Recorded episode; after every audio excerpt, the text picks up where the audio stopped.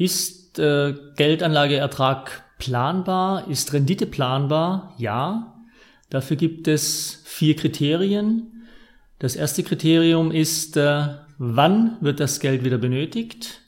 Das heißt, in drei Jahren, fünf, sieben oder neun Jahren. Welchen Geldanlageertrag wünsche ich mir? Zwei Prozent, vier, sechs, acht Prozent oder mehr? Welche Schwankungen der Anlagesumme bin ich bereit einzugehen? Beziehungsweise welche Schwankung halte ich aus? 5%, 15, 25, 50%. Und als viertes, wie verfügbar sind eigentlich die Geldanlagen? Im Notfall zum Beispiel. Komme ich an mein Geld dran? Muss ich äh, Kündigungsfristen einhalten? Äh, Habe ich überhaupt keine Möglichkeit, während einer bestimmten Planlaufzeit an die Gelder ranzugehen, beziehungsweise auch an Teile des Geldes ranzukommen, ja oder nein? So, zum ersten Kriterium, wann wird das Geld benötigt. Wir unterscheiden ganz grob vier Gruppen, vier Anlagehorizonte. Das ist zum einen äh, mindestens drei Jahre, das zweite mindestens fünf Jahre, das dritte mindestens sieben Jahre Laufzeit und mindestens neun Jahre Laufzeit.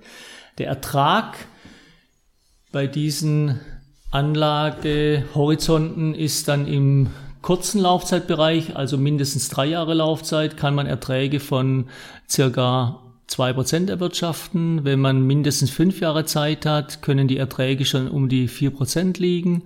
Und wenn man sechs Jahre Zeit hat, äh, beziehungsweise sieben Jahre Zeit hat, äh, mindestens, dann liegen die Erträge schon bei sechs Prozent. Und wenn man neun Jahre Zeit hat, liegen sie eher schon bei acht Prozent und aufwärts. Aber ein ganz wichtiger Faktor ist natürlich auch der dritte Fall, die Schwankung der Anlagen, weil hier kommt natürlich die Emotion mit ins Spiel. Halte ich, also eine Rendite von acht Prozent hätte jeder gern, vor allem wenn er auch die Zeit hat. Altersvorsorge, ja, ich habe ja Zeit, ich kann, acht, ich kann, brauche die Gelder nächsten 10, 15 Jahre nicht oder wenn man Gelder für Kinder anlegt und so weiter und so fort, man braucht die Gelder erstmal nicht. Aber der entscheidende Faktor ist, halte ich die Schwankung aus. Schwankung heißt in, im Renditebereich von acht Prozent ohne Probleme 30, 40, 50 Prozent Schwankung. Das heißt, ich lege 10.000 Euro an und 50 Prozent Schwankung heißt, ich habe vielleicht ein Jahr später 15.000 auf dem Konto oder 5.000. Klar hätte jeder 15.000 gern, aber 5.000 ist genauso wahrscheinlich wie 15.000.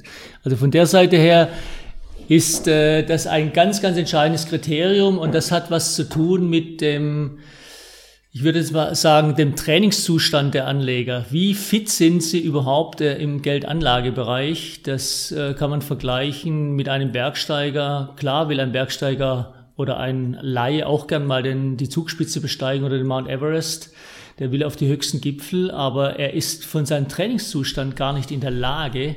Schon äh, beim Basislager kehrt er um, weil er einfach das Ganze nicht aushält. Und das ist bei der Geldanlage genauso.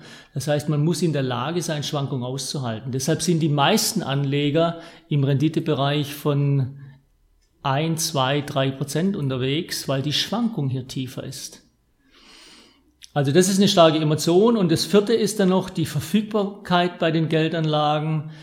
Es ist für die meisten Anleger das angenehmste, dass sie die Gelder immer verfügbar haben.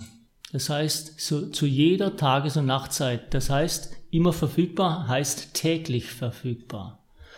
Und äh, selbst wenn ich einen Anlagehorizont von sieben, acht Jahren habe, aber die Verfügbarkeit dann trotzdem täglich gegeben ist, kann man problemloser auch derartige Anlagestrategien eingehen, weil im Notfall kommt man so und so immer an die Gelder dran und man hat nicht Kündigungsfristen von zehn Jahren oder von oder Laufzeiten von 10, 15 oder 20 Jahren wie bei vielen Anlagen.